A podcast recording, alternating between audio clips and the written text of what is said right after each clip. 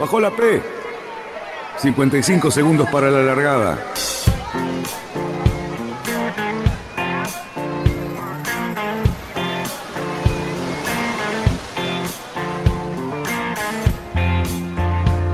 Así comienza Radionautas. Toda la información de la náutica argentina. Vamos bien, vamos bien. Orsá, Orsá, Orsá. Vamos bien. Orsá, Orsá, Orsá.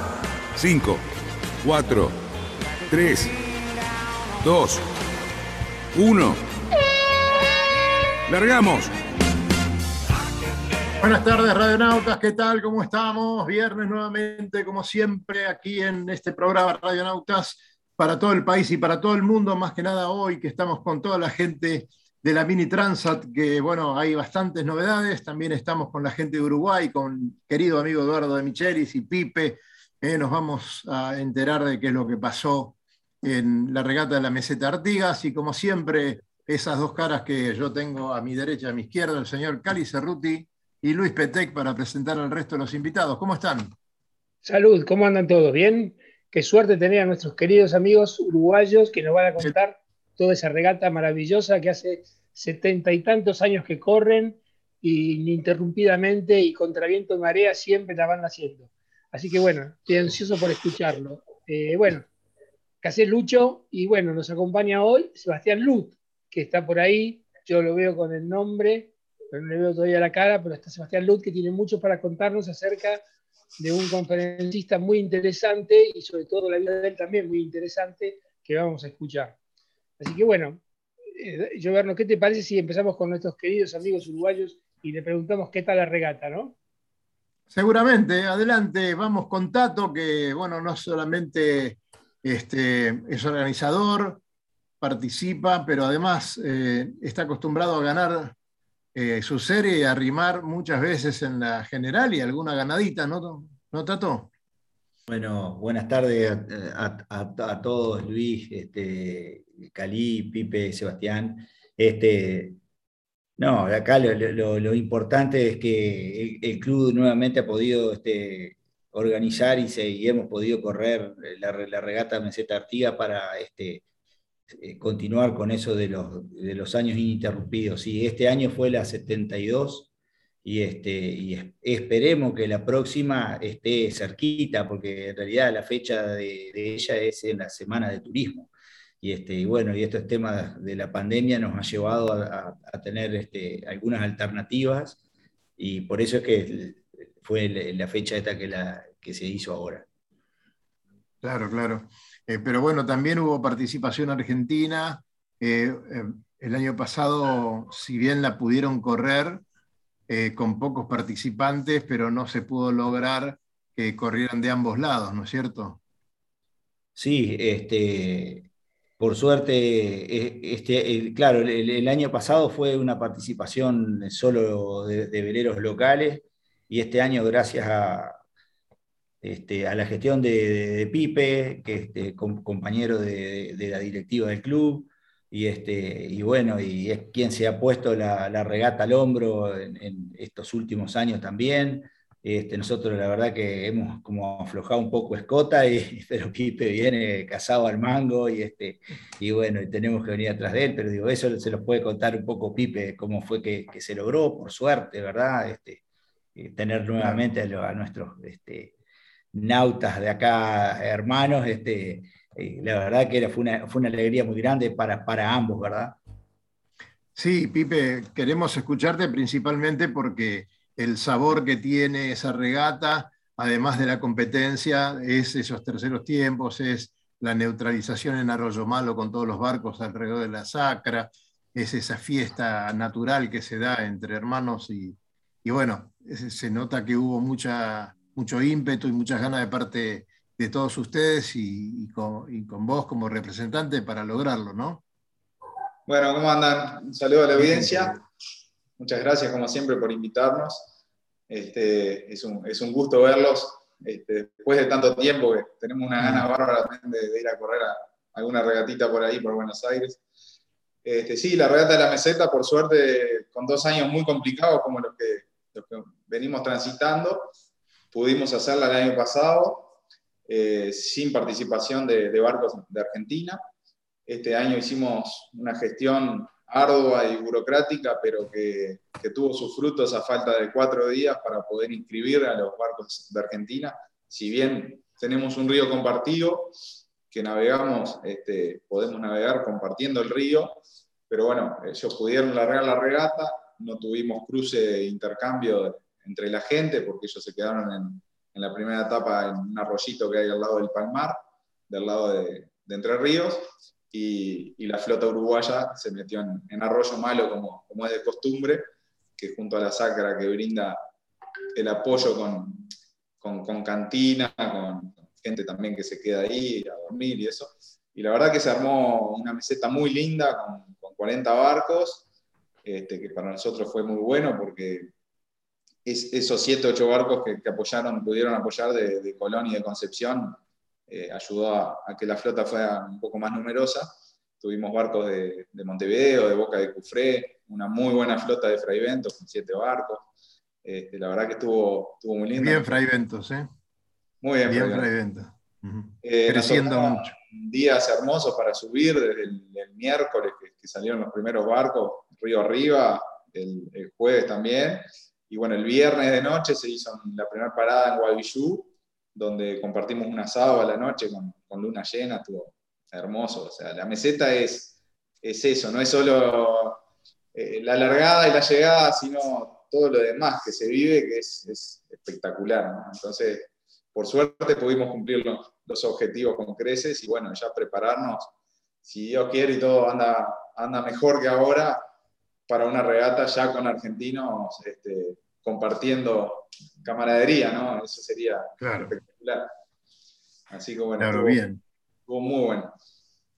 Bien, bien. Bueno, vamos eh, repasando un poquito los resultados y contanos, eh, Tato, eh, bueno, ¿cómo fueron las alternativas? Vemos mezclados barcos de 30 pies con barcos de 21 pies ahí en, la punta, con barcos como el tuyo de 20 pies, o sea que fue una regata eh, donde la eslora no, tuvo mucha eh, predominancia, ¿no? Sí, bueno, este, en, realidad se, dieron dos etapas este, bastante diferentes. Este, un poco no, no se siguió lo, lo, que, lo que estaba pronosticado, porque iban a haber viento y un viento bastante interesante en, las dos etapas, sin embargo la, primera etapa se pareció más a, a, las mesetas tradicionales de, semana de, turismo, en donde, digamos, este, faltó un poco el viento, entonces la regata se hizo un poco, la etapa se, se, hizo un poco más, más larga, pero ya en la, en la segunda etapa hubieron, este, hubo un viento bastante interesante del del este-sureste, y, este, y los barcos grandes lograron este, imponer la eslora y eso hizo que, digamos, que las clasificaciones estuvieran un poco medio entreveradas. ¿no? Sí, la cuestión interesante, la verdad que interesante. Claro, eso son dos regatas en una, así que hay que aprovechar bien las condiciones cuando se dan y, y bueno, este, al otro día rezar para, para que no pase nada raro. Eh, y vos, bueno, ganando tu, etapa, tu serie también, eh, bien el Calipso, este, contento. Sí, sí, por supuesto. Digo, este, este, la verdad que navegamos, navegamos muy bien. Este, la clase estaba, estuvo muy competitiva este año, con, este, con con barcos este, de, de, Freivento y, del Club Nautilus de Montevideo, que este, ya en, la, Nautilus. Sí, que en, la previa ya nos habíamos hablado, porque ah, tenemos una tenemos un trofeo en disputa de la serie y este, el, año pasado este, yo se, lo había logrado también ganar al representante del Nautilus, que él lo había ganado por primera vez, y dice, mirá que te le voy a prestar, pero por poco, por un rato nomás, dice, porque ahora voy a, voy a buscarla, pero bueno, quedó en casa. y Pipe, ¿en qué corriste vos? ¿En qué barco? Yo estoy estrenando, estrenando el Vida, que ustedes lo deben conocer, el Vida, porque es un Holland 23 de madera laminada que corrió mucho ¿Eh? Sí, sí, lo conocemos. Bueno, Sí, claro. estaba- ese barco había quedado tirado en el, en el Olivos y mi amigo el Tano Gentile me llamó un día y me dice, veniste que hay un barquito acá que lo quieren desguazar y le tengo mucho cariño y para el río Uruguay sería muy lindo. Y bueno, nos embarcamos en un proyecto que ya tiene tres años de, de reparación, la cubierta nueva, se, le- se lo hizo enterito al barco. Y, este, y bueno, yo también inaugurando el, el timón, porque en mi vida timoneé, no hice Optimis, siempre fui tripulante. Este, así que fue mi primer meseta timoneando mi, mi primer barco. Ese barco fue construido por Sarmiento. ¿Eh? Ese barco fue construido por Sarmiento, ¿Ah, sí? uno de los mejores astilleros de madera que había acá. No, la verdad que el barco es espectacular. Es excelente Este, ese barco. Te vamos a buscar todos los antecedentes de ese barco, vas a ver.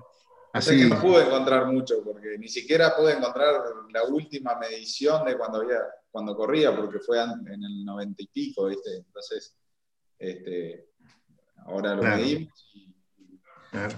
hay que probarlo, velarlo ¿Qué, qué bien. rating, qué rating te dio, Pipe? 19.7 me dio. Creo que 19.7. que Gabriel me, me, me cacheteó un poco, pero Te cacheteó duro, ¿no? vamos a ver si lo hacemos, si lo hacemos andar, va a haber que hacerlo andar, porque Claro. bien más No, que lo- an- anda muy bien, ¿eh? anda, Anda muy muy, bien. anda muy bien ese barco. Además, es mucho más liviano que los de, de- de- que los de, de- de resina, ¿eh? Ojo. No, el barco- lo menos 100 o 200 kilos menos, ¿eh? Sí, lo que pudimos este, en- esta primera este, regata que, que venimos corriendo, que pide, pide bien. Este. Algo muy fuerte. Tiene, tiene Muchachos, no, no se vayan, quédense ahí porque vamos a tener una conversación muy interesante con Sebastián Newt. Así que nos gustaría verlo, a ver si nos estás escuchando, Sebastián, y podemos hacerte alguna pregunta y que nos cuentes un poquito lo que está por pasar este, y la charla que están por dar, ¿no es cierto? Estamos con Sebastián, eh, señor Operator. Entiendo que sí, entiendo que sí. Puede ser que, que tenga algún temilla de técnico, Bueno, te- por eso se, se apagó el tema de la imagen, pero vamos a tratar de. Ha- Hablanos, Sebastián, cuando, cuando estés y, y estamos con vos. Este, bueno, estuvimos también viendo lo que está pasando eh, con nuestros amigos eh, en la regata que está por la regata Transat, que tenemos nuestro amigo uruguayo. Eh, tenemos una charlita con él, por, justamente nos está explicando por qué se pospuso 24 horas la, la largada. Así que Luisito, metenos en tema y, y queremos ver qué te dijo Bien, Fede. cambiamos, cambiamos de, de- o sea, cambiamos de tema, pero no cambiamos de nacionalidad. Vamos con otro Claro. uruguayo en otro lado, porque están en todos lados estos uruguayos. Sí, por supuesto. ¿Nos vas a mostrar lo que hablaste con él? Sí. Preparados para la, para la largada. Bien, bien. Está, estaba un poco indignado de que todas las regatas de la temporada habían sido con mucho reach y ahora el- las primeras 24 horas eran con un frente que al final el frente y la manera de pasarlo rápido es, es soltar escota y, y no tratar de ceñir como loco. Y ya quedó demostrado en la última regata que, que sí, que, que soltando escota lo- lo- eh, es la manera más rápido y además, bueno, los barcos que van mejor así soltando escota son los, los de prueba redonda. Entonces estaba un poco indignado, como que puta madre, ya arranco con, esa, con eso en la cabeza. Pero postergaron, por suerte dejaron pasar el frente, entonces ahora salimos un poco más parejos todos. Bien, bien. Che, ¿y con 24 horas alcanza para, para el frente ese que estaban mostrando ahí en el, en el Windy? O... Sí, sí, sí. ¿Sí? Sí, porque estaba, era la primera noche. La primera noche daba el, daba el frente. Ah, ok, ok. Sí. Bueno. Y además ah, querían hacer un, un, percurso ahí costero, ¿viste? Y todo eso iba a ser difícil. Daban, daban que empezaba ya a la una, ya habían 24 y de ahí para arriba. Mm. y las rachas las daban 40 en el frente. Entonces era un poco, era un poco al pedo. Sí, sí, una, una salida, una salida este, perjudicial al cohete. Sí, como es, con lo de La Palma, ¿qué pasa? Está- sigue todo normal, ¿no? Por más que el volcán está. Sigue, sigue todo normal porque eh, ellos eh, tienen la idea de que, que como los alicios siempre son, ¿no? No, noroeste, como que al final nunca, nunca te, ves afectado por todas las, las cenizas y todo, y los propios, la parte de la organización que está en La Palma, como que también dieron para adelante un montón, nunca, nunca se, se evaluó la posibilidad de que no. Me parece que van forward. Y de hecho en la isla tampoco habían cancelado, lo que habían cancelado en la isla eran más bien este, como que iban gente a ver la erupción del volcán, era como un poco limitar eso, pero no tanto, se limitaron algunos vuelos y cosas, pero era más bien en eso. Claro. No, no tanto en. No creen que afecte absolutamente a nada de la regata ni. ni claro, hay pocas chances. Hay pocas chances, Puede ser, pero hay pocas chances. Bien. Si, si, es así, lo avisarán ya, pero por ahora no. No, bueno, bueno, bien, que sí, sin cambios imprevistos, mejor, mejor. Este, bueno. Esto es alguna de las palabras que, recuperamos hoy mismo, ¿sí? a, eso de las 2 de la tarde nuestra, eh, eran las, las 18 o 17 de ellos, eh, estaban ahí con unas compritas y qué sé yo, en la parte que eh, manda saludos a, a, todos los uruguayos y en general a todos los rioplatenses que lo siguen, eh, la verdad que se quedó sin video y estaba medio el audio, él no me escuchaba a mí, qué sé yo, así que bueno, nada, lo, hago extensivo el saludo, especialmente de Fede, eh, para, todos los oyentes de Radionauta, principalmente sabía que iban a estar este, los muchachos de Paysandú, así que les mando un, caluroso este, saludo a todos. Eh, a ver, para darles una idea, bueno, todos los, que más o menos seguimos la Mini Transat sabemos que estos barquitos son de 6 metros 50, ¿sí? Y la idea de la organización es cuidarlos un poco, por lo menos en lo que puedan, y por eso la, eh, la salida de la regata ¿sí? se posterga 24 horas. Em, el pronóstico, obviamente, lo, que manejan eh, estos muchachos, ¿sí? para que se den una idea del, del frente que se están topando, este, si, creo que lo ven ahora, eso es el Windy, lo que está mostrando para el domingo 26 este, a las 11, 12 del mediodía. ¿sí? Eh, estas son las rachas, ¿no? así que 40 más o menos, 39, qué sé yo, decía Fede, ese es el pronóstico que manejan ellos. Bueno, eh, optaron por eh, alargar un poquito y salir el lunes ¿sí? a las 13 horas. Eh, eso es medio lo que tenemos. Eh, la otra cosa, lo que le consultábamos era el tema este de La Palma, que está, el, volcán este que está activo, eh, que, bueno, está en una situación medio complicada, pero parece ser que no afectaría a la llegada de ellos ni al tiempo que están. Recordemos que la primera etapa es de, del Sable de Olón a La Palma, ahí van a estar tres semanas con opción de reparación, ajuste y qué sé yo, de, los, de los barcos, y después hacen la etapa más larga, ¿sí? Hasta, eh, ¿cómo es? Hasta Guadalupe. Guadalupe. Eh, para que se den una idea, más o menos la, primera etapa son unas 1.350 millas.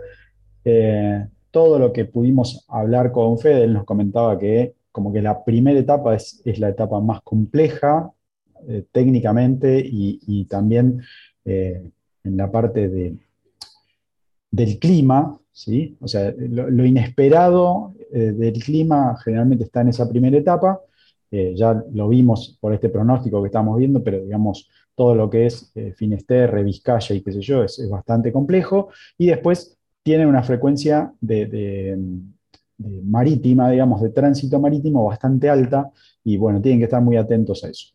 Eh, eh, Lucho, para, recordarle a la gente, el abandono en la primera etapa no te, impide engancharte a la segunda, ¿no? Sí, sí, sí, no, te, deja, te deja fuera. Te deja fuera directamente. Exactamente. No, no, hay posibilidad de que, bueno, haya un rescate o un recupero en la primera etapa, te dejen en la palma y vos después continúes. ¿sí? Eso es, es como si fuera, la regata se considera como si fuera todo un solo tramo, eh, a esos efectos. En el resto, digamos, si vos llegas a la palma, eh, tenés este, esta ventana de tres semanas en las cuales sí puedes hacer reparaciones, se te deja pedir repuestos y asistencia este, a, los puertos más cercanos, generalmente es España, este, y después eh, seguís la segunda parte. ¿sí?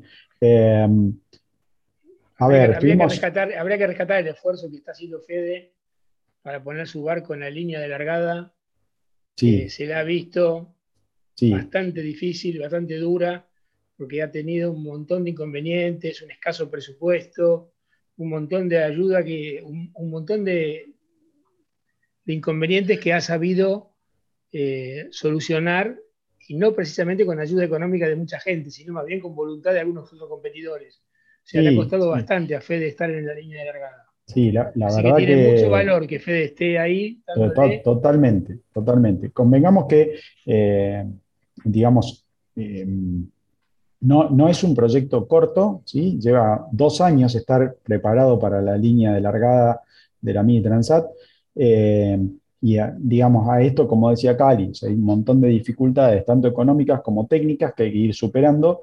Y eh, para estar en buenas condiciones, como creemos nosotros, digamos, que está Fede, eh, hay que dedicarle muchísimo tiempo y muchas veces eso es incompatible con trabajos normales, ¿sí? O sea, eh, trabajar de lunes a viernes en una oficina, una cosa por el estilo, es bastante incompatible con prepararse para Mini Transat en las condiciones que está llegando Fede, ¿sí?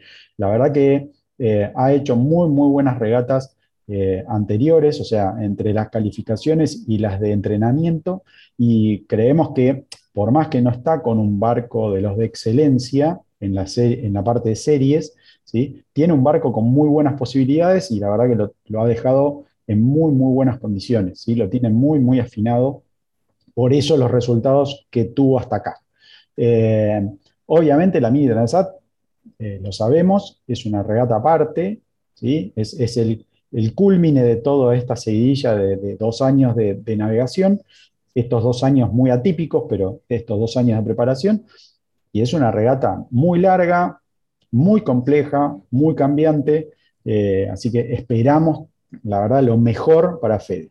Una cosa importante y quiero que vamos a empezar a remarcar desde acá hasta que termine la regata es que eh, con todos los que estuvimos hablando en estos dos años y ahora estas últimas semanas que, que están en, en- ahora están en Francia, digamos, todos remarcan muy fuerte y yo creo que es totalmente sincero en la forma en que lo dicen, llegar es una victoria.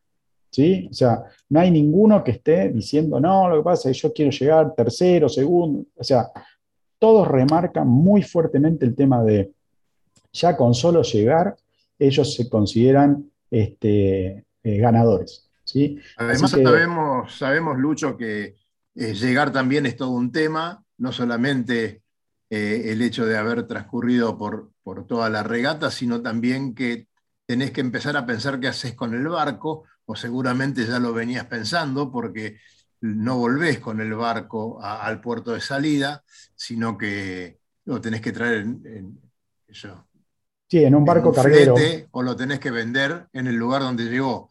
Así Sí. que también eso es una logística que tienen eh, que afrontar estos muchachos y, y no nos olvidemos que toda, todo el trabajo que han hecho estos últimos años eh, también lo han hecho en un, lugar privilegiado, ¿no? Porque hoy por hoy eh, estamos hablando de eh, que un- una efervescencia en, todos esos puertos donde hay minis, eh, donde la gente se reúne para, verlos, para, saber de qué se trata, porque da mucha curiosidad ese tipo de barcos que corre regatas tan largas en solitario y siendo un barco tan pequeño. Así que bueno, es todo un show que, que han, han sabido eh, eh, llevar y, y además arribar a esta largada que es inminente. ¿no? Sí, pero acordémonos que, eh, digamos, de los, de los cientos de ministas que hay en Europa, y sobre todo en toda la parte Claro. del Mediterráneo, en Francia, solamente se clasificaban 86, y este año, por excepción, se llegó a 90. O sea, hay Claro. toda una actitud de precalificación, o todo un campeonato precalificatorio eso, para quedar eh, entre los 90 Claro. elegidos para correr semejante regata. O sea, Sí. lo de Fede, además, por los resultados que Fede tiene, yo no sé cómo está el barco, pero yo creo que Fede camina más que el barco. O sea, es obvio que está dando muchísimo y siempre los resultados lo demuestran. Siempre está dentro de los 10 primeros, Sí. 5 primeros, y bueno. Sí, sí, convengamos que no, no está, o sea, dentro de los de serie, que es como su liga, ¿sí? Eh, él está de, los Pogo 3 no son los mejores barcos, y los mejores barcos siempre lo decimos acá, principalmente Fabián, que conoce muchísimo más que nosotros de diseño, son los que son de, la proa redonda, ¿sí? le dice así, digamos, tiene una, forma específica. Eh, el, barco de él, que es un Pogo 3, no es de ese, de ese tipo, ¿sí? no es de ese diseño, y igual, como decía Cali, eh, estuvo entre los de más adelante, o sea, todo el tiempo. Eh, obviamente tiene una, unas condiciones que, como dijo Daniel, más allá del barco, o sea, él va más, eh, con más carga que, la que lleva el barco. Este, esperemos que eso no lo lleve a, a, generar alguna rotura o alguna cosa que imposibilitaría la llegada, pero da la impresión de que está, bueno, hoy ustedes lo vieron, la filmación, estaba muy sereno, estaba yendo a, buscar un repuesto que necesitaba. está a 10 puntos y Exactamente. verdaderamente eh, este, se merece no tener ningún tipo de inconvenientes. Yo quería saber cómo lo están viviendo ahí en Uruguay, además de decirle a Sebastián que si se desmutea y interviene no hay ningún problema, pero bueno, ¿cómo lo viven allá muchachos eh, esto? Eh, ¿Le están dando importancia en los clubes náuticos? ¿Cómo lo ven? Sí, nosotros a Fede lo, seguimos mucho acá en Paysandú. Es oriundo de Paysandú, es amigo, amigo nuestro en los proyectos ahí de Europa, de, los barcos de Juan Bol, con Fernando Taguada y con Nico González. Eh, es una barra que estamos muy en contacto y, y Fede es un, es, un demonio, una cosa increíble, tiene un espíritu, una garra que, que, bueno, cuando se embarcó en esto, con toda la locura de él, te decía, ah, estoy enfermo, estoy enfermo, te decía, pero, lo quiero hacer. Este, la verdad que es, es impresionante. impresionante. Yo, pensé que, yo pensé que era canario, yo pensé que era, que era, que era de Paysandú. No, es, es lindo de Paysandú. Mirá vos, qué bien. Lo, recuperamos a Sebastián, ¿eh? Y te cuento una, Daniel. Anduvo en la meseta en un Bordía 18 también. Ah, mirá, me acuerdo ese Bordía. Sebastián, ¿cómo estás? ¿Estás ahí esperando? ¿Nos estabas escuchando? Sí, sí, estaba escuchando todo, estaba escuchando todo. Por ahí para un link entre lo que están hablando de navegación en regata, una navegación extrema, es la idea de esta gracias por la invitación, de invitarlos también a una charla que vamos a dar Don Adán y el Club Arrancas el viernes primero de octubre con Pablo David Sad, que, bueno, entre otras navegaciones extremas como la Mini Transat, eh, cruzó el Paso del Noroeste, que es el paso del Pacífico al Atlántico, lo cruzó desde el Atlántico al Pacífico eh, por el norte de Canadá, cerca del Ártico, y después, de estos últimos meses, hizo una navegación en solitario por todo el Pacífico, a la fuerza en solitario, no era el plan original. La pandemia hizo que, que, la tripulación prevista no pudiera viajar y bueno, va cruzando el Pacífico ahí a, a, las, a, los ponchazos porque también es difícil las entradas a los puertos, por los países cerrados y todo eso. Bueno, un poco todo, todo eso lo va a contar Pablo, es una muy interesante navegación extrema y, él es muy interesante, es un gran navegante y está muy bueno. Discúlpame, eh, para la gente que nos escucha, eh, si podés hacer una pequeña reseña de lo que le pasó a, Pablo el año pasado o el anteaño, no me acuerdo cuándo fue, cuando tuvo su primer intento y que los hielos se lo impidieron. Por fuerza mayor, realmente fue una odisea. cortito porque tienen que ir a escucharlo el primero de, octubre, lo tienen que ir a escuchar a la rancha, Seguro, seguramente, seguramente. nada, nada de spoilear. Spoileo un poquito la. Bueno, sí, bueno, pero eh, un poquito. Él, tuvo, hizo dos intentos, el segundo fue pudo pasar, el primero no pudo pasar, ningún barco pudo pasar porque el paso nunca se abrió y él tuvo un accidente con hielo, golpeó el barco y hizo un, rumbo que no, no, se pudo controlar, se hundió muy rápido estuvieron, tuvieron que bajarse, ellos estaban agarrados a un, a un iceberg, chato, se tuvieron que bajar ahí y después los, los rescató la Guardia Marina canadiense, un rompehielos, iba en un helicóptero y bueno, un poco eso. Y bueno, al año siguiente es, solo Pablo que es lo que puede tener en la cabeza la, valentía de, al año siguiente volver a intentarlo y lograrlo hacer. Así que nada, gran genio, gran navegante. Así que bueno, están Eh, todos me invitados el primero de Me octubre a verlo. ¿eh? si, me equivoco Mm. si te digo si Pablo no fue que con un H26 estuvo navegando por el Beagle. ¿Fue Pablo? Eh, sí, él fue tripulante ahí del H26 eh, Soledad de Víctor Felipe.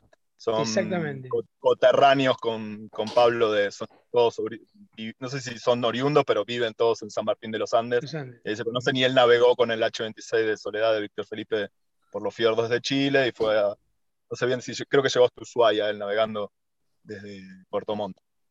Que también tiene lo suyo. Esa travesía también tuvo su épica, ¿eh? Sí, Muy sí, sí. Bueno, Víctor hace esa, esa travesía, va con el, creo que la sigue haciendo con H26 y charteando desde hace bastante. Eh, bueno, son navegaciones diurnas porque se navega solo de día, se, se, se fondea de noche. Y eh, yo no estuve ahí, pero es, es increíble los paisajes que hay por esa zona, parecido al- a los fiordos de Noruega, pero es, es increíble el lugar. Sí, sí. ¿Y, y qué es lo que te diga vos, Sebastián? Porque vos también tenés lo tuyo. Vos también ¿Qué es tenés lo que me tuyo. Yo sea, hice digamos, tu, tu, tu actividad también es muy interesante.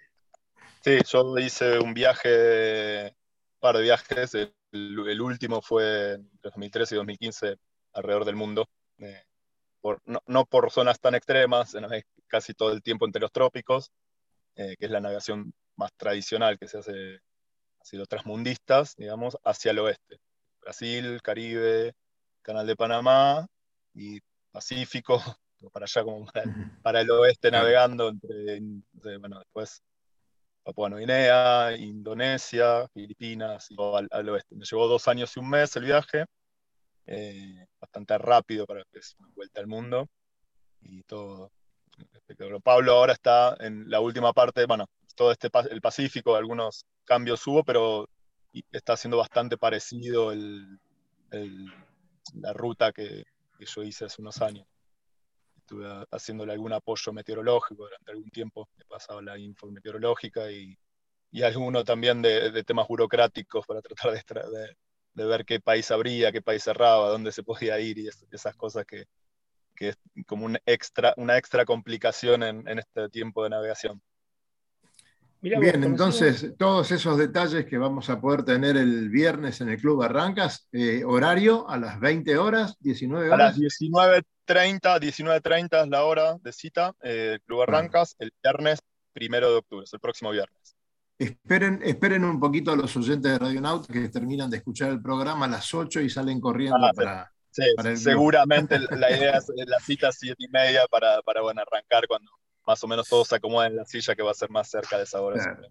Eh, vamos a estar ahí, vamos a estar transmitiendo de ratos este, lo que pasa y, y- y esos relatos tan fascinantes. Mirá, parece Toda mentira. linda gorrita que tenés. eh. ¿Quién? Adelante, adelante. Te, te estaba ponderando la gorrita. Ah, gracias.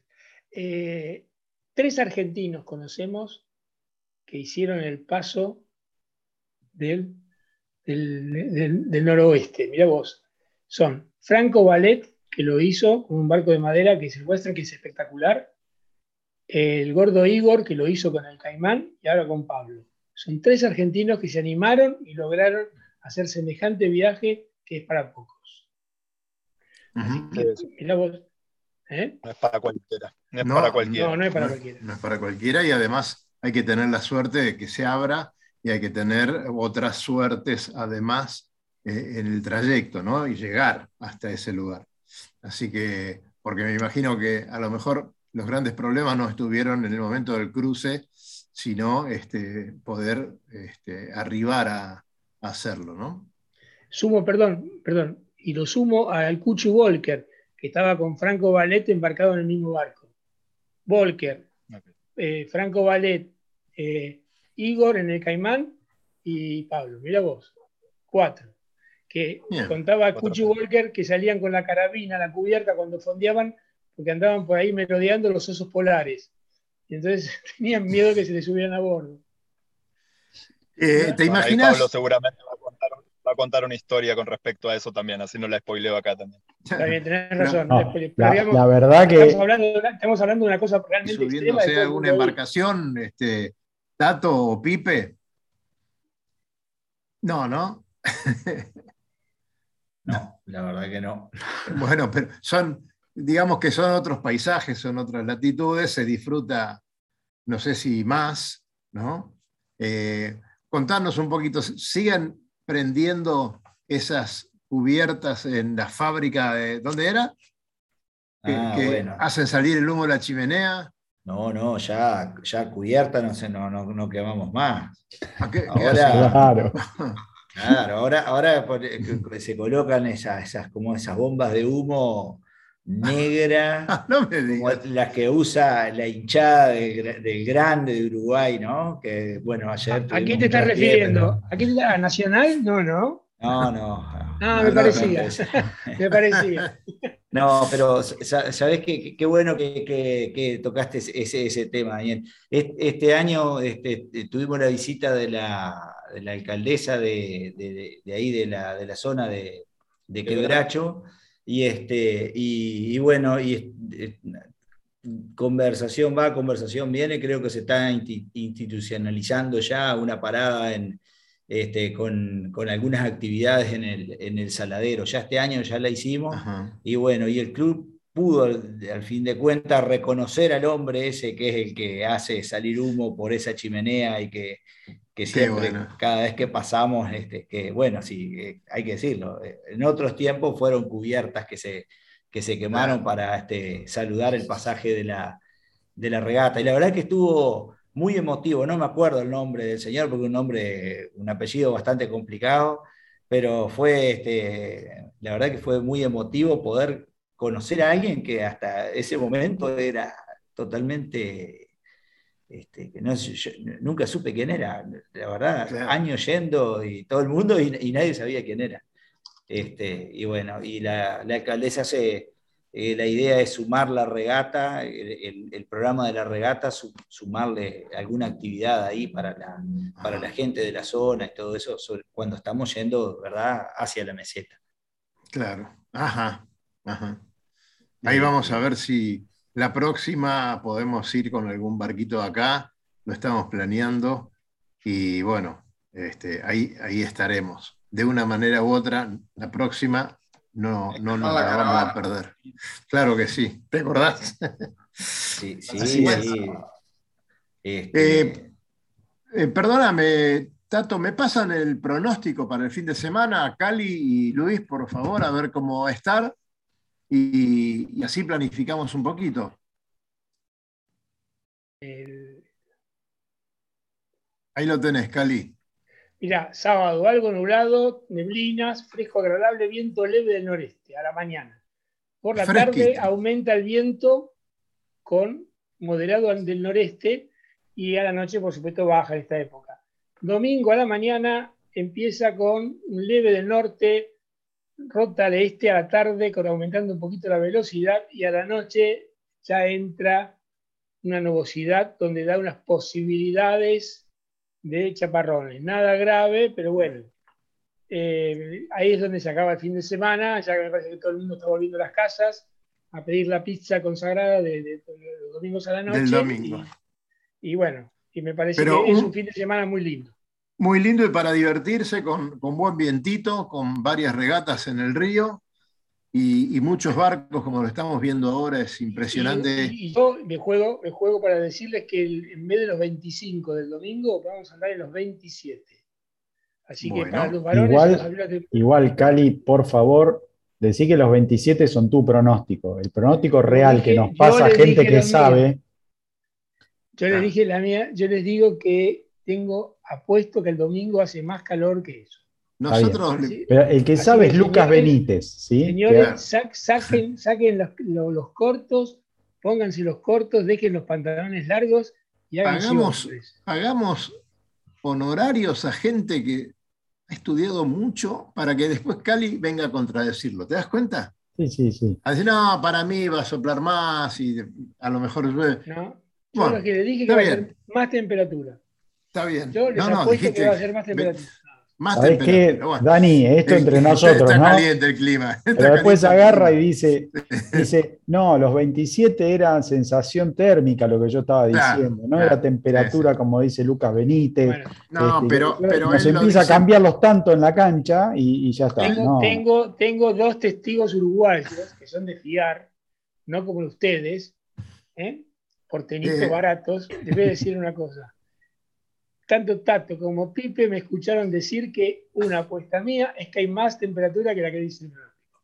Y Tato- más, Tato y Pipe. públicamente a Lucas. Y bueno, Tato y te- Pipe, eh, les digo, después hacen el comentario, les digo que eh, la sensación térmica de Cerruti es por otro tipo de calentura que tiene, pero después lo, lo dejamos para otro, lo dejamos para, te digo, noviembre. A ver si se le pasa o se calienta peor. A Bueno. ver, yo creo que ya tenemos suficiente archivo como para el viernes que viene poner este pedacito de video de vuelta y ver a ver si fue, Claro. si se dio los Sí, 27 tuvo grados razón. o no se dieron los 27 grados. Ahí está, lo vamos a mandar al frente. es buena, es así. Claro, ahí está. ¿Cómo, cómo es que se dice? Está en archivo, Cerruti. Claro, tenemos en archivo. Pero es que Este- yo Claro. perfectamente y por eso tengo la valentía de decirlo. Che, ¿me, dejan hacer un poquito de autobombo? ¿Les gusta? Dale, hacelo. ¿Puedo? hacelo ¿Puedo? rápido que estamos en 41 y tenemos que ir de nuevo a hacer alguna pregunta a Sebastián Yu. Esperá, esperá, esperá, pero déjame, déjame esto. A ver, a ver, solo. Miren un cachito.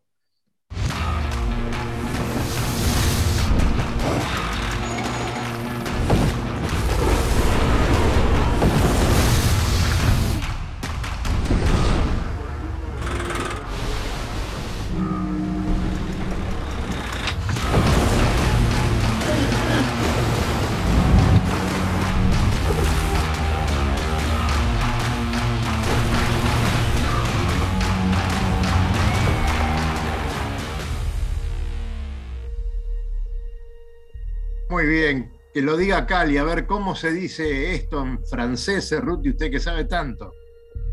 Eh, la Transat Jacques Vabre y, y sale de Lapre, que es el puerto donde sale y donde corren y hasta la Martinica, o la Martinique, como le dicen los franchutes.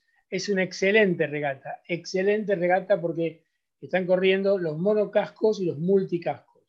Y estamos viendo una generación mejorada de los barcos de multicascos, de, lo- de los multicascos y de los monocascos existentes.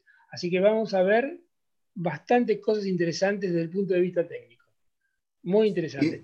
O sea, en realidad navegan como el H20, más o menos. Vos te fijás y es más o menos como el H20. Sí. ¿No es cierto, ¿No es cierto Tato? ¿Eh? Casi, casi. Casi. Después Vale. lo pones el H20 de- por la letra y vos te crees que no hay diferencia con esto. Es más o menos igual. Llévalo, 20 de carbono. claro, llévalo al río Uruguay, a, ese- a ese- a esos barcos, llévalo al río Uruguay, vamos a ver qué le pasa. Una, una pregunta, muchachos. Eh. ¿El tema de la, la bajante está afectando el río Uruguay o estamos en valores normales?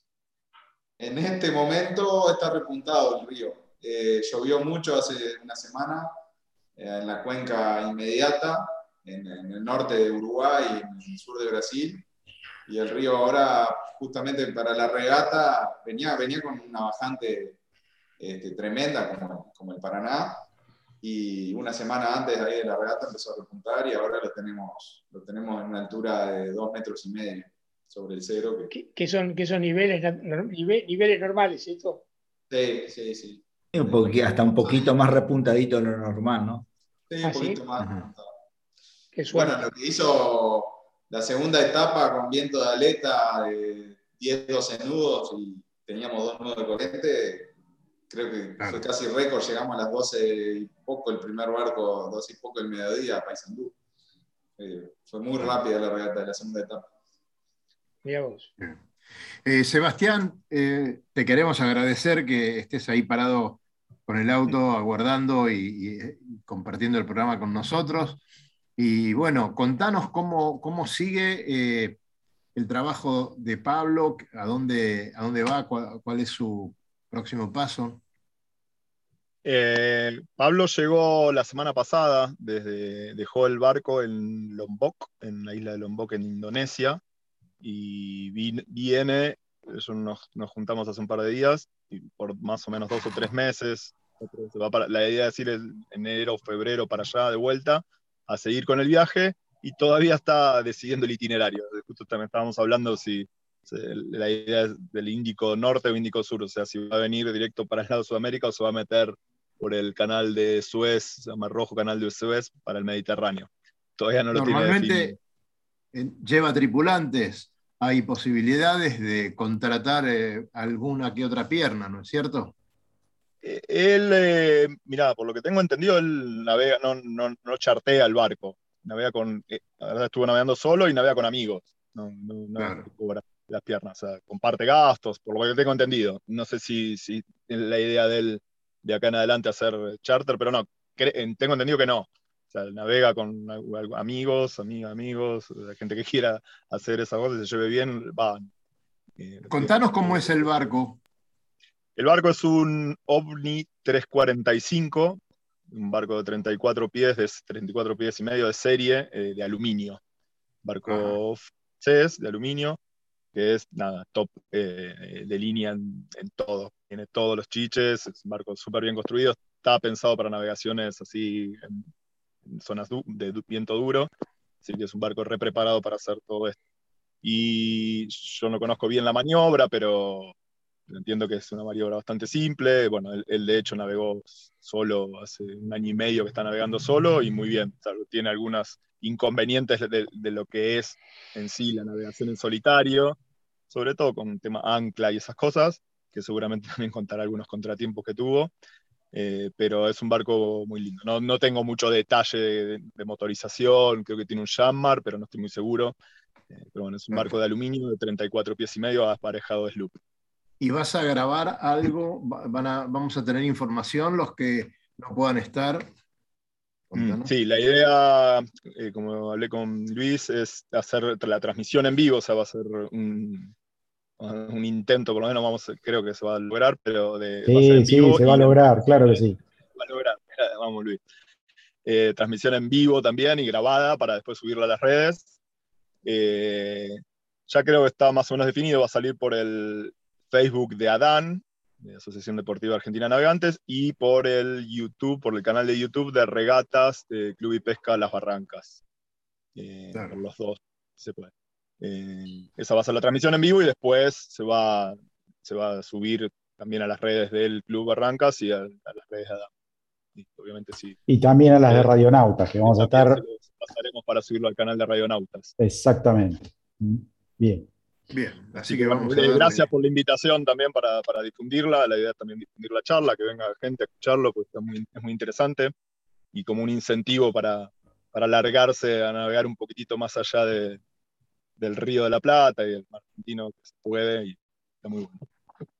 Sebastián, los, agradecidos somos nosotros y, y, lo bueno es que, digamos, esto sirve para una cosa que siempre promueve principalmente Cali, que es navegar un poco más lejos, ¿sí? No buscar solo la navegación de la salida de la tarde, sino este, hacer planificaciones de, cruceritos un poco más largos, este, aún con pandemia o situación como sea. Hay que contagiarse de aventura, hay que contagiarse de aventura.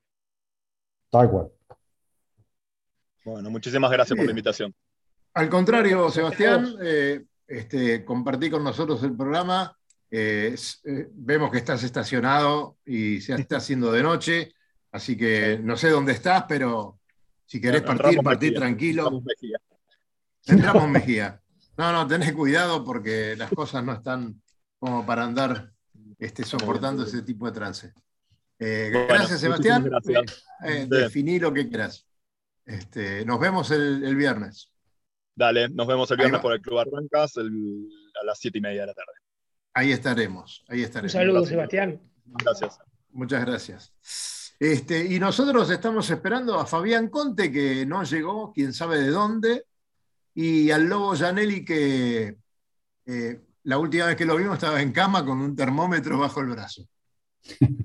No, pero no, no, no. Los quiero dejar tranquilo que, ya mejoró, estaba bien en la semana, así que no, no, no fue más que un pequeño resfrío. Este, y ya, ya, lo tenemos entre nosotros. El, no sé, bueno, algún inconveniente habrá tenido hoy para no sumarse, porque siempre es un tripulante firme, firme. Este... ¿No, hay una, ¿No, hay una, regata de clásicos mañana? Parece que sí. ¿eh? Me mataste. Ay, lo tenía que comentar el lobo, por eso. Claro. No, pero si, si hay regata de clásicos, debe estar, debe estar eh, en los preparativos. Por ahí preparando el barco. Este, ¿Qué otra regata, muchachos, tenemos para divertirnos por ahí por el río Uruguay próximamente? Está el Palmar. Y bueno, en Palmar se están haciendo gestiones ahora del lado argentino para que nosotros podamos eh, Claro. competir. Nosotros tenemos el 16 eh, fecha, fecha este, interna del club. Así que bueno, está- viene movidita la, la actividad por acá. Sí, pero este, este fin de- Este, este- domingo también es- está la, la primavera.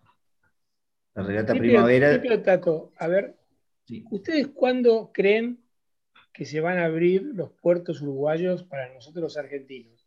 Nosotros tenemos una versión que viene medio a fin de octubre, que aparentemente sería factible que se abran algunos puertos uruguayos, como ser Colonia, Riachuelo y Sauce. No sé qué novedades tienen ustedes por allá.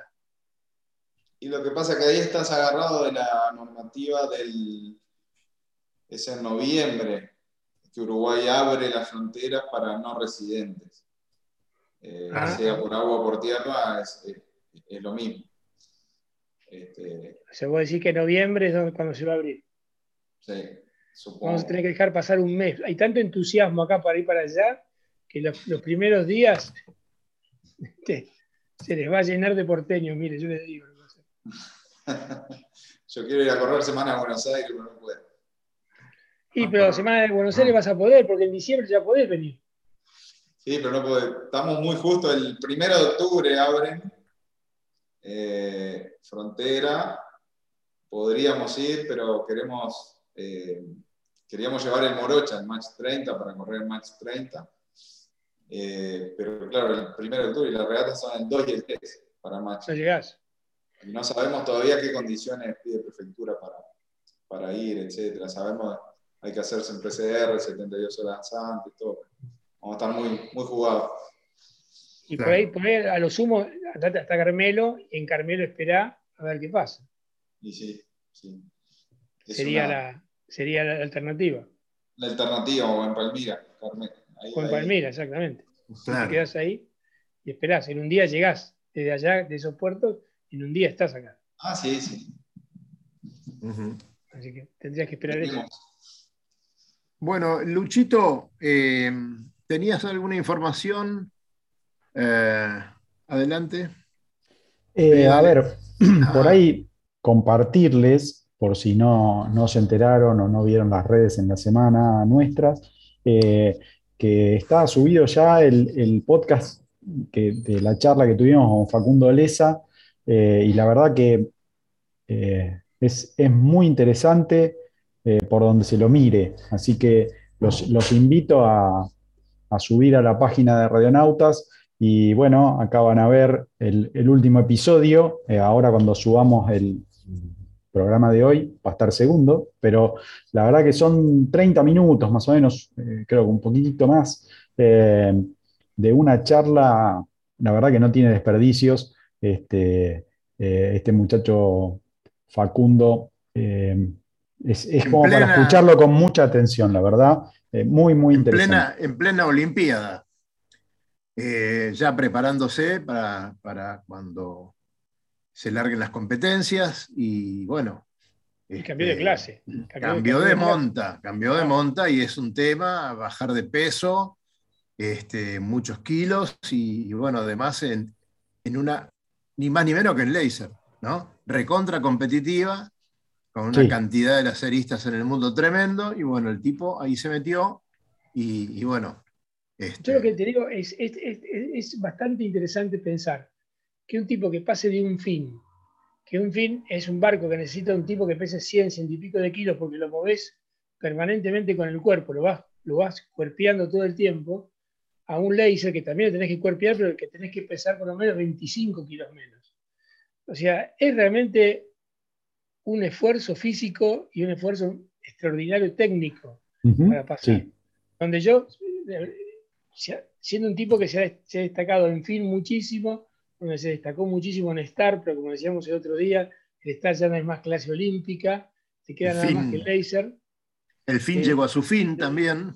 Y con el fin su fin, pero entiendo que llegue al fin porque es un barco desgastante. Pero pasarse al laser es realmente un desafío enorme.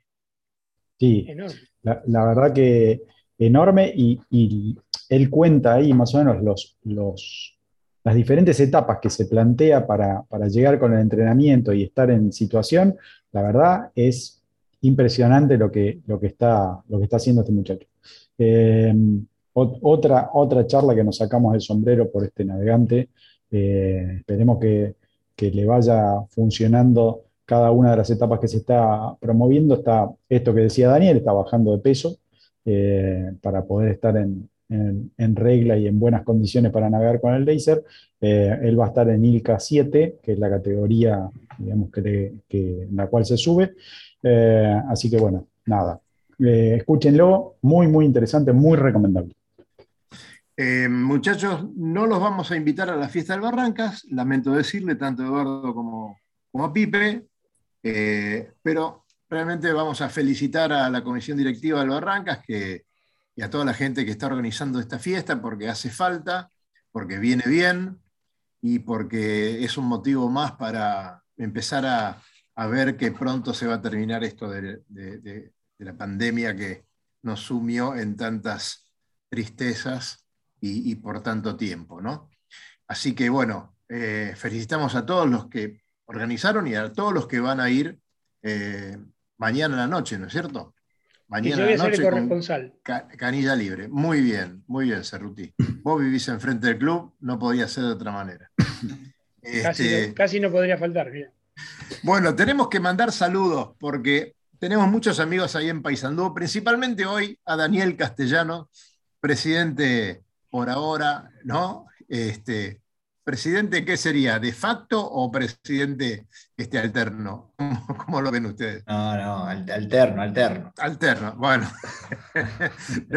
Bien, así que reemplazando a Arborella, gran amigo, eh, gran anfitrión también este, del Yo Club Paysandú. Eh, un abrazo gigante a, Sanita, eh, bueno, y a toda la gente que, que conocemos ahí, que siempre nos ha, tratado tan lindo. Este, muchachos, el club creciendo, pluma nueva, eh, vamos todavía, bien, Pipe, ahí habrás estado moviendo algún piolín para eso, ¿no? Sí, sí, estamos... En esta, bueno, como decía Tato, que yo me pongo la meseta al hombro, tenemos a Castellano que, que, no para, no para nunca y, que va y va. Y, y, bueno, y es lindo seguirlo porque es un camino hermoso ver crecer las instituciones. El club está cada día más lindo. Este, ahora estamos así con el proyecto de la pluma nueva para 12 toneladas. Eh, ese, ese, tonelaje, te digo, me sorprende. Sí. 12 toneladas. Eh, acá dice el lobo Janelli que lo dejen entrar. Acaba de llegar un mensaje. Eh, pero a esta, hora no sé si lo el lobo, tiene, el lobo tiene el reloj de Estados Unidos. 12 toneladas es un montón, Pipe.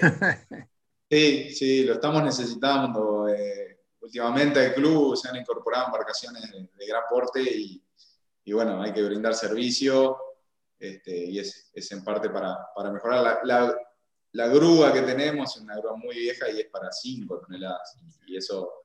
Puede ser que 5 te quedes corto, pero con 12 toneladas estás en condiciones de sacar cualquier cosa casi. ¿eh? Estamos en condiciones. Sí, tenemos un trabajo posterior a la pluma que es eh, mejorar la zona donde van a sacar los barcos, que, también es, muy playo, que es ahí entrando a la, bahía. Este, así que bueno, hay mucho laburo, es, este, se arrancó hace poquito, así que vamos, también estamos con otro proyecto de, de, la parte donde era el galpón, que había unas canchas de pádel, Daniel conoce muy bien. Este, vamos a hacer un, un, salón de fiesta, vamos a mudar las oficinas para ahí también, para que esté más lejos de las, de las inundaciones. Así que bueno, estamos, Bien. Este, estamos bastante movidos, por suerte. Qué bueno, qué bueno. bueno, Lobito, ya que entraste en los últimos minutitos, contanos si hay mañana de clásicos, algo de eso me parece que está sonando. Bueno, primero buenas tardes. Como puse ahí tarde, pero seguro. Este, Bueno, ha sido un gusto verlos. Hola, buenas tardes a todos. Hola Pipe, hola Eduardo. Este, clásicos, clásicos, no, el- la semana que viene, fin de semana que semana viene. que viene. Ajá. Así que, este, bueno, los esperamos. Eh, Se corre la, la ya tradicional Copa Parra de Alberto Parra el sábado 4 en el Náutico Olivos, se organiza junto con la Asociación Argentina de Veleros Clásicos.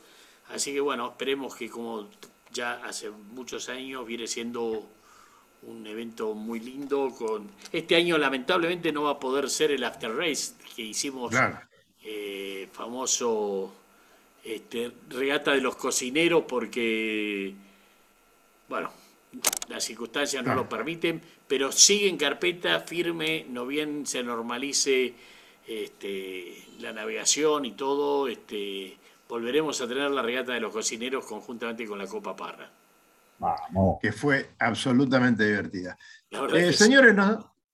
¿tenés algo que decir? ¿Tenés alguna información urgente, Lobito? Porque nos tenemos que ir. Sí, lástima no que- la- no, nada, nada, nada particular, solamente saludarlos, desearles buen fin de semana a todos, buenos vientos y este, bueno, y a seguir navegando todo lo que se pueda. Gracias, Lobito. Eduardo, eh, muchas gracias. Te felicito nuevamente por, por obtener eh, tu primer puesto ahí. Este, sigan luchando. Pipe, un placer Ah, como siempre. Pipe, Pipe, acá lo tenemos a la única persona que se puede acordar. Lobo, ¿vos te acordás de un, un cuartón, un, ve- un 23 pies de madera que estaba en el ICO? Que se llamaba Vida. Vida, sí, el Vida, eh, había un, un grumete llamado Vida. No, había un grumete que era Vida. que- Este que- es un Holland. Es un Holland 23, que creo que lo hizo Sarmiento. Y después el dueño de ese Vida se hizo el, el Vida eh, Cuartón, sí, me acuerdo perfecto. Es un cuartón, exactamente. Claro. Eh, que no me acuerdo de dibujo de quién era, creo que era un dibujo importado ese barco. Creo que es de Holland, ¿eh? De Ron Holland. Es Holland. Hola, sí. Sí, sí. probable, sí, sí, sí. Claro. Eh, así, muy- fue, fue un producto de una de, de esa explosión de los cuartos toneladas que se hicieron tantos. con el diferentes- cuartito.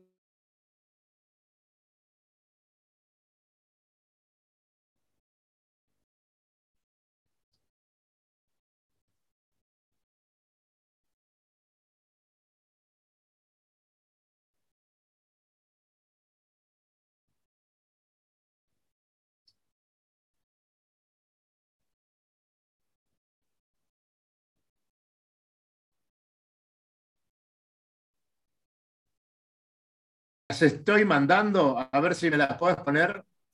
Eh, están buenísimas. Vamos, vamos a ver eh, si Luis lo coloca enseguida. Vamos, Lucho.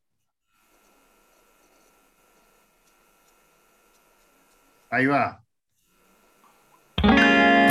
Recorra islas y playas disfrutando del mar y la naturaleza. Sumérjase en aguas cristalinas y vea con sus propios ojos la danza de los delfines. La danza de los delfines. Tiempo libre, caminatas, noches mágicas y mucha diversión. Con el aval y la experiencia de Lobo Janelli, la persona que más sabe de charter náuticos. La empresa que le propone navegar por todo el mundo en las mejores embarcaciones y con todo resuelto. Por mail a loboyanelli.chartersnáuticos.com. Che, pero qué, qué buenas fotos.